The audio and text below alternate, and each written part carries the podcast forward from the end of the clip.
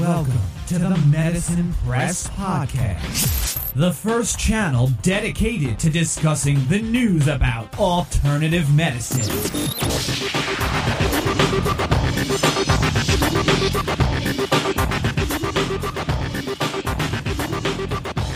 Hallo, herzlich willkommen zu einer neuen Folge von Medizin Press, dem Podcast.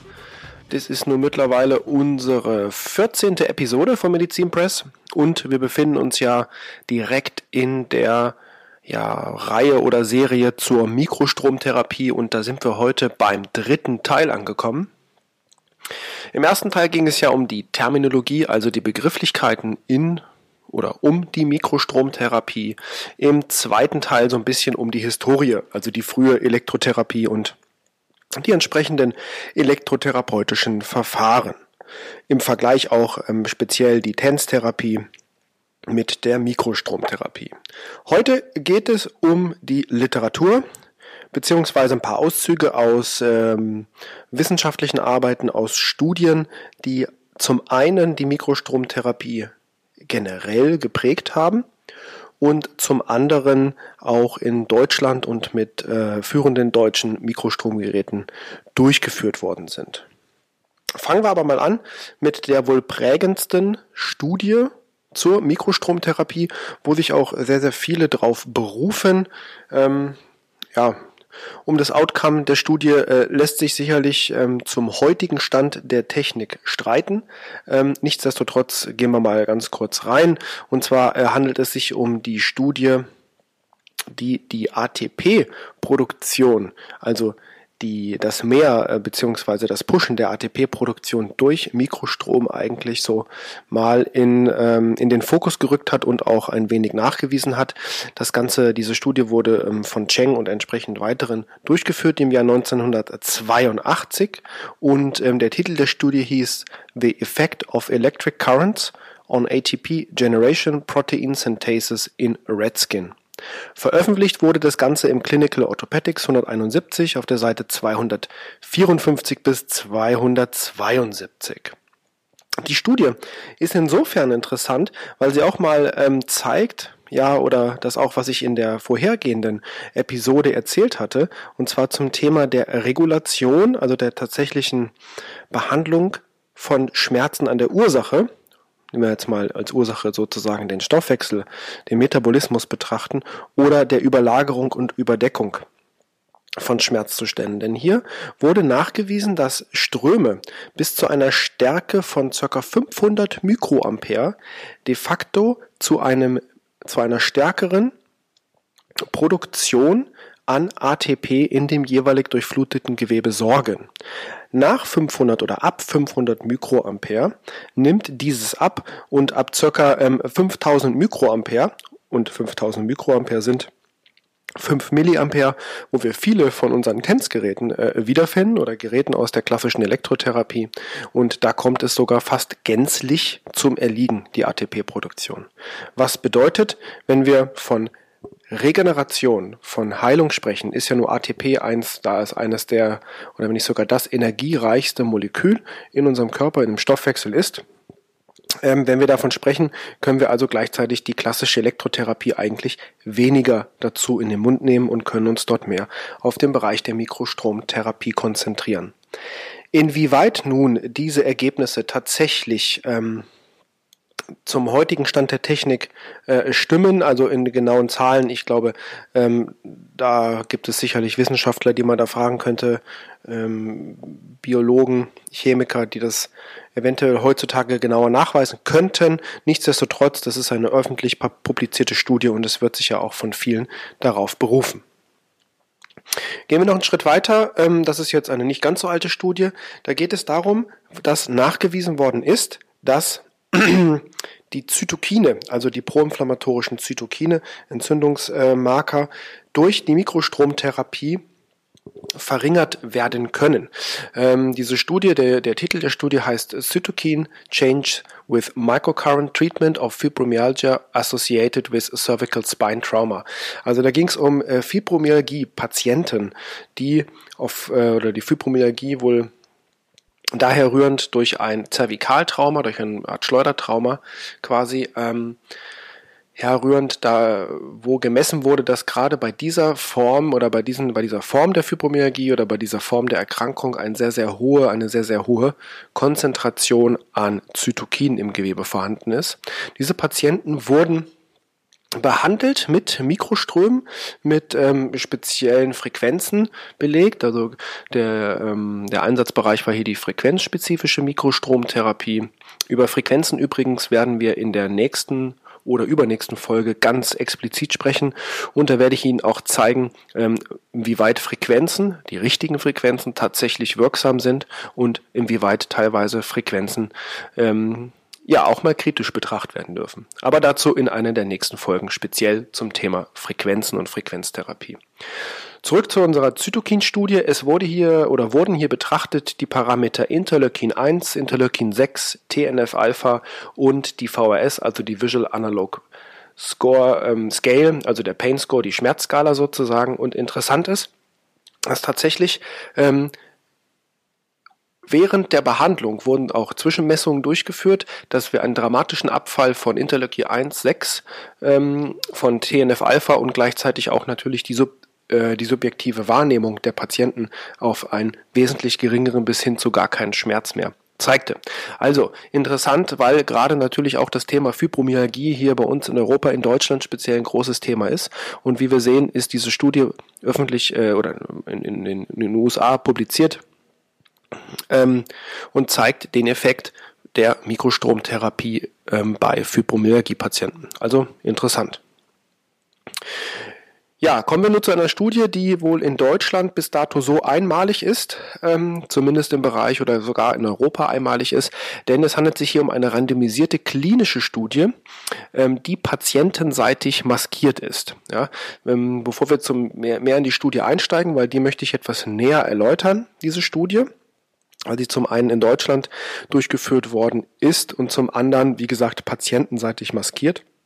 Bedeutet, Sie müssen sich vorstellen, der, ähm, der Anwender, die Klinik ähm, oder das Institut, die haben quasi zwei Geräte, die sehen komplett identisch aus, sind auch von der Bedienung her identisch, funktionieren auch optisch zumindest, zumindest identisch, aber aus einem Gerät kommen einfach keine Mikroströme raus, sozusagen eine Fake-Therapie. Warum macht man das? Das ist ganz einfach. Zum einen haben wir bei der Mikrostromtherapie den riesengroßen Vorteil, dass es ja tatsächlich ähm, Patienten gibt, die diese Therapie nicht wirklich spüren. Also die sagen, ah, da könnte ich jetzt was, könnte jetzt ein Strom sein oder könnte auch keiner sein.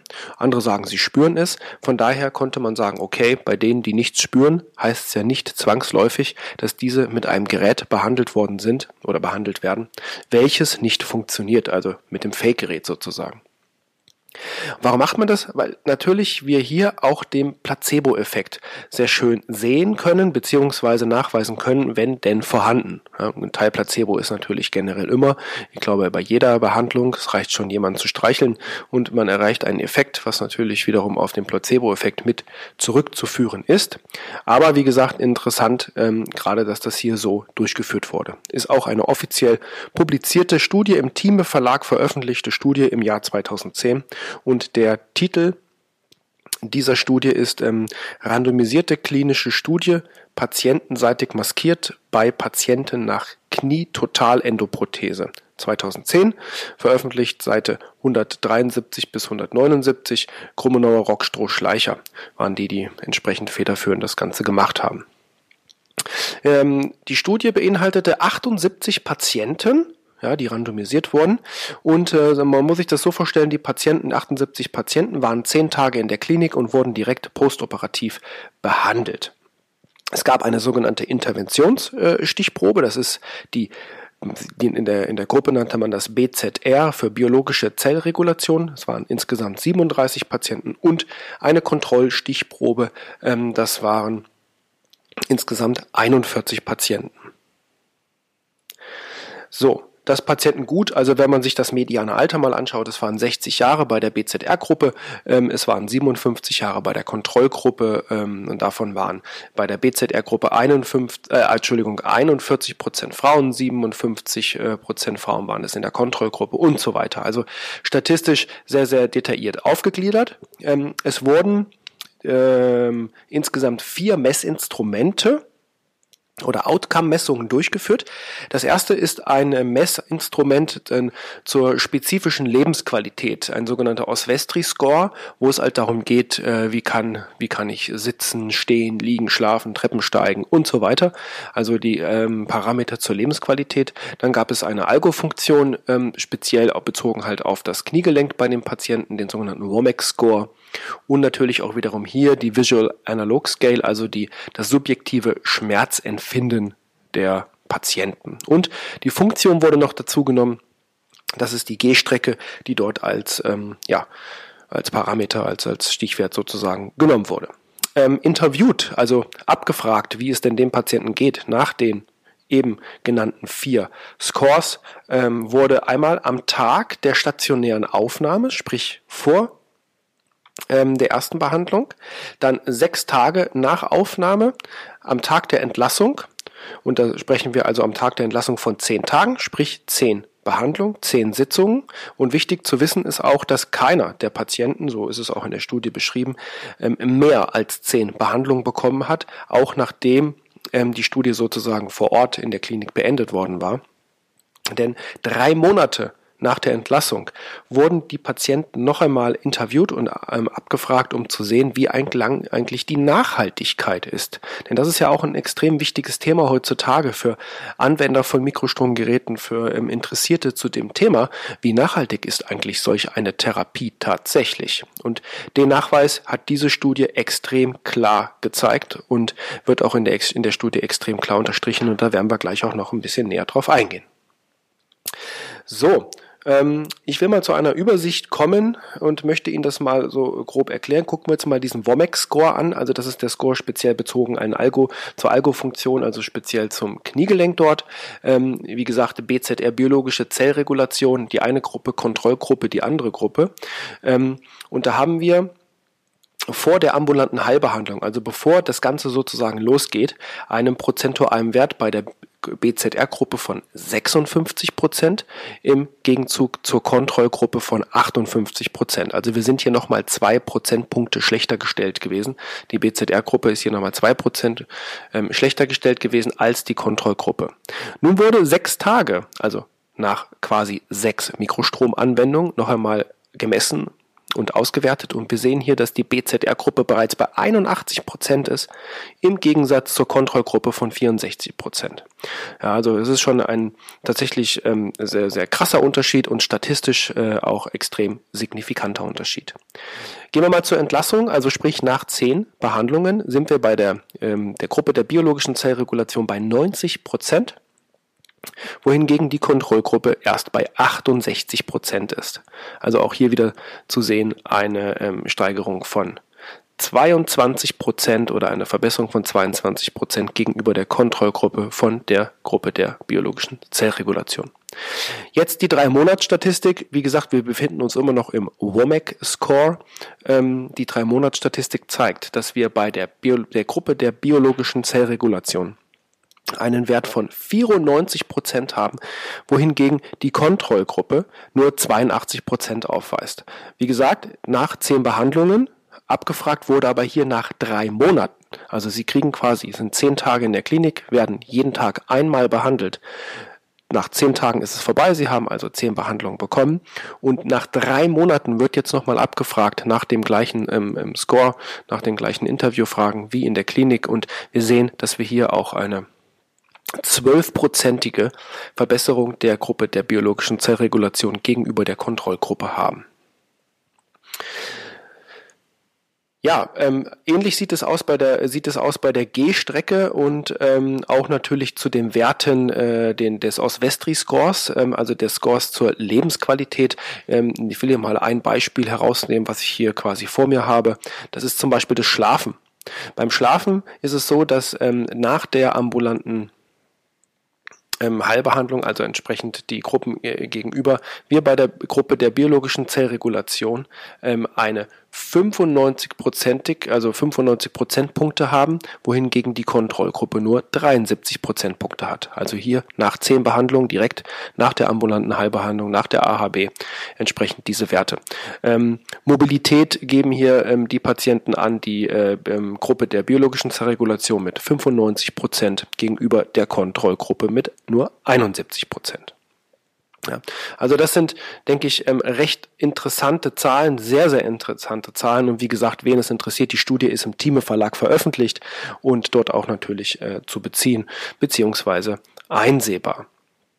Ähm, es gibt noch weitere Studien, die in Kombination zur Mikrostromtherapie durchgeführt worden sind in Deutschland, speziell vom Fraunhofer Institut in Dresden. Da werde ich aber ähm, äh, zu einem späteren Bereich, zu einer späteren Episode nochmal gesondert drauf eingehen, weil hier die Mikrostromtherapie nur eine Randerscheinung spielt.